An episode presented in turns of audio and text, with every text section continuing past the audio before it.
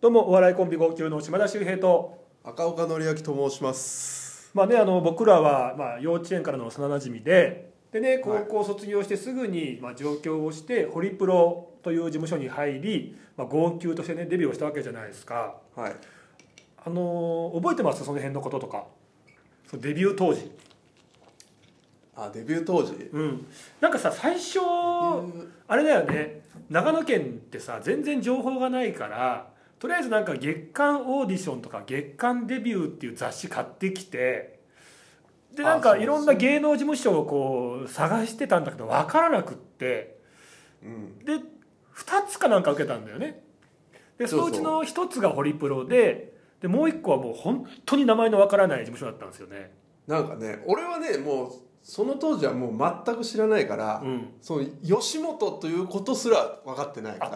あ吉本興業すら分かってないぐら分かってないうんうんうんらだから全部お前に任せたのいやいやさすがに俺でもそのホリプロって名前は知ってたから、あまあ名前は知ってるけど、うんうんまあ、うんそこはすごいの入れたら、うんでもそんなとこ入れるわけないかもしれないからじゃあもう一個のところも一応保険でって言って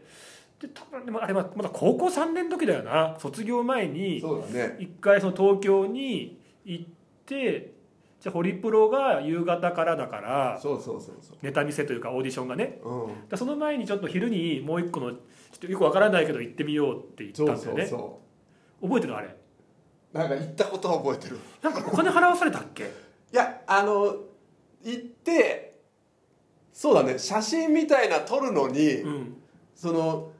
いくらかかかりますって言われたんだよそうだよねなんか、なんでオーディションなのにまず写真撮ってなんかそれもさいろんなポーズとかでどんな表情か見たいからみたいなうでそれは別にオーディションだからいいんだけどん、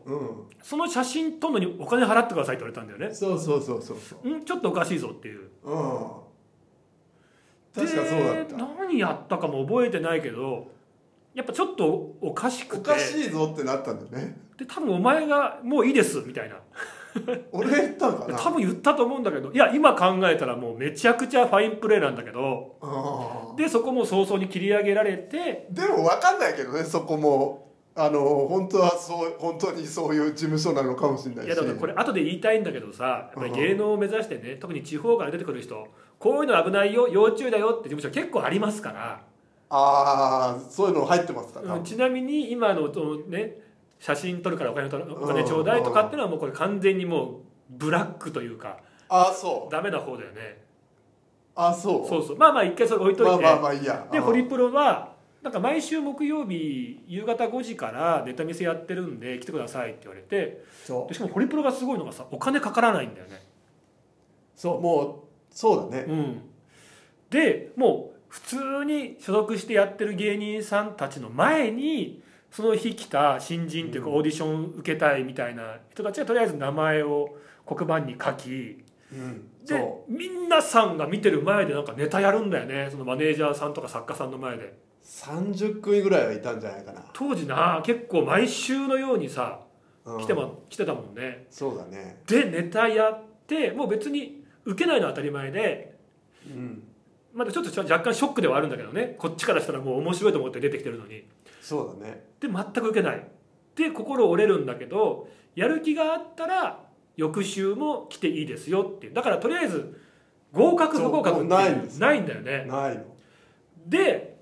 まあそうは言ってもね長野から出てくるんだし行かないわけがないよなって言って翌週も行ったら30組いた人たちがうんもう2組3組しか残ってないっていう。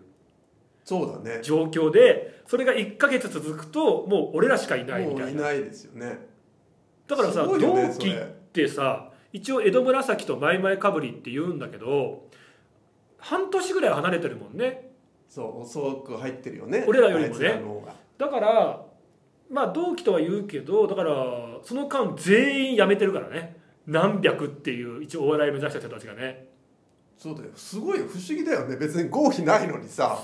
来週来りゃいいのにさやっぱ減っちゃうんだよねいやただ当時のホリプロのネタ見せっていうのはねこれね今お笑い界でも伝説になってるんですがまあ厳しかったっていうそうだね他のとこを聞くとねなんかもう今はさもう当たり前だと思ってたんだけどおかしいなと思うのが漫才とかコン,、まあ、コントわかるけど漫才もさ一言一句台本書いてさ提出するんだよねうんそうだねだアドリブとかないよなでそれが途中つっかえたりなんかしちゃうとノート破かれたりとかあと椅子バーンって投げられたりとかあったねで俺すごいのが「はいどうもこんにちは号泣です」っていう挨拶ねう違んうもう一回あったそんなんもあったわ「はいどうもこんにちは号泣です」違ううんもっとテンション上げろよはいどうもこんにちは号泣です違う違うってこれ30分ぐらいこれだけ言わされて最終的に「はいどうもこんにちは号泣です」でもサンシャイン池崎さんみたいな感じで言った瞬間に「それだよ忘れんなよ」って絶対そんなわけないだろう っていうまあなんかいろんなテンション上げるとかねそういうこう狙いはあったんだと思うけどまあまあまあまあ特殊でしたよねそうだねこれ忘れられないのがだってあのイジリー岡田さんねうん当時ネタやってて岡田さんとか泣かされてたもんな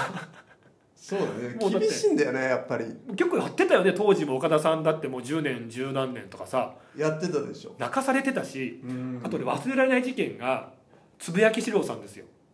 ああそうだねやってたありましたよねつぶやきさんもねもう当時ボキャブラで大人気になっててやっぱネタ見せでも面白いんですけど、なんかねネタ見せに来た時になんか本当にボロッボロの服で来たんですよねうんしたらマネージャーさんが「おいつぶやきこれも仕事なんだよなんだその格好今すぐ家帰って一番綺麗な格好に着替えてこい」怖いからみんな「うわーやばいつぶやきさん怒られてる」みたいなでつぶやきさんも真っ青な顔して「分かりました」っつって家帰ったんでしょうね2時間後タキシードで登場するっていうねそ「これ一番綺麗な格好でした」ううん普通めちゃめちゃ面白いんだけど誰も笑えないっていうそうだよねそんなんあったわそっかあれが一番綺麗な格好なのかつぶやきさんのでその後ねタキシード着てあの漫談やってんだけど誰もその違和感に笑えないっていうねうんだからおぎやはぎさんとかさ実はホリプロのネタ見せ来てんだよねなんかいっぱい聞くよねホリプロにいたっていうのそうだけどやっ一ぱ瞬だけどね、うんこれはちょっと怖すぎるからやめようって言って人力車に行ったりとか、うんザ・ブングルだってそうだしうんあと今ピコ太郎さんねあのほら小坂大魔王さんもともと底抜けエアラインうん、さんたちもなんかホリプロのネタ見せ受けてるとか、長野もそうだねまあ、長野は結構長野いたよね長野はもう結構いたからあれだけどそのちょこっとだけいたあっていちょうこっととだけだから聞いたらねロンドンブーツさんとかもちょこっとネタ見あなせんか来ねたけど、やっぱちょっと合わねえなって言ってたっていううん噂もありますしね、青犬とかね青健さんはずっといたよ ね青健さんはさあの関西弁でもう横山やすしさんみたいなさ風貌でさ、うんそうもう俺ら入った時にもうザお笑い芸人さんみたいなねそうだね感じだったじゃないですかでもライブ出れないんだよね青健さんねいつもギリんとこでね、最終日になんか決まるみたいな厳しかったよな結構俺らさ、まあ、トントン拍子っていうか運よくライブにも出られてでその当時のホリプロライブっていうのはライブジャックっていう新人コーナーに出てそそうこで2回優勝すると1本ネタって上がれるんじゃないですかそうそうそうそで僕ら結構すぐに出れてでうん2回優勝して1本ネタ上がれたんですよねう、うん、でもその優勝2回優勝も両方とも俺同率優勝みたいな感じだと思ったんだけどねだったっけうんまあまあでもまあまあまあたださ今ってあのーなんかまあまあね年を重ねた後にブレイクするっていう中年の星みたいな芸人さん増えたからさ、うんなかなかやめ時もないしやめないじそゃうだないねですかまだ30じゃまだやめないよねただ俺らの時ってやっぱりその先輩たちがその後輩の号泣が先に一本ネタに上がったとかなるとやっぱりみんなやめたよねすぐだからみんなあー30とかまでやらずに早々にこう切り上げたりとかあやっぱりまあね挫折だな、これは続けてもダメだなっていう感じでどっちがいいかわからないけど、うんちょっと時代変わったなってここ最近思いますけどね今はねもう30じゃまだまだだよねなんかまだまだでしょ今45とかさ、うん50でもっていうだからまああのーもちろんいいんですよ好きなことを続けるってことだからねいいんだけど、ただそのずるずるずるずるいってやめ時がなくなってしまうっていう危険性もはらんでるかなっていうのはやっぱ俺らの時は30 30だね1個あったよな、 30でまあどうかっていうところだよねやめたよね、ううんんそうだねね、よく言うのが20代は何やってる人30代は何ができる人っていうふうにねこう言われる質問のされ方が変わってくるって言ってぱ20代の頃っていうのは同級会ね帰ってもはい「お笑いやってんのすごいね」とか言われるけど、30超えてお笑いやってる売れてないと「大丈夫かお前まだその夢ばっか追って」とかっていうこう反応も変わってくるっていうねそうだねそういう厳しいとこありますもんねまあねでもまあ今はでもどうなんかねまだまだやってんのかなじゃあうんまあね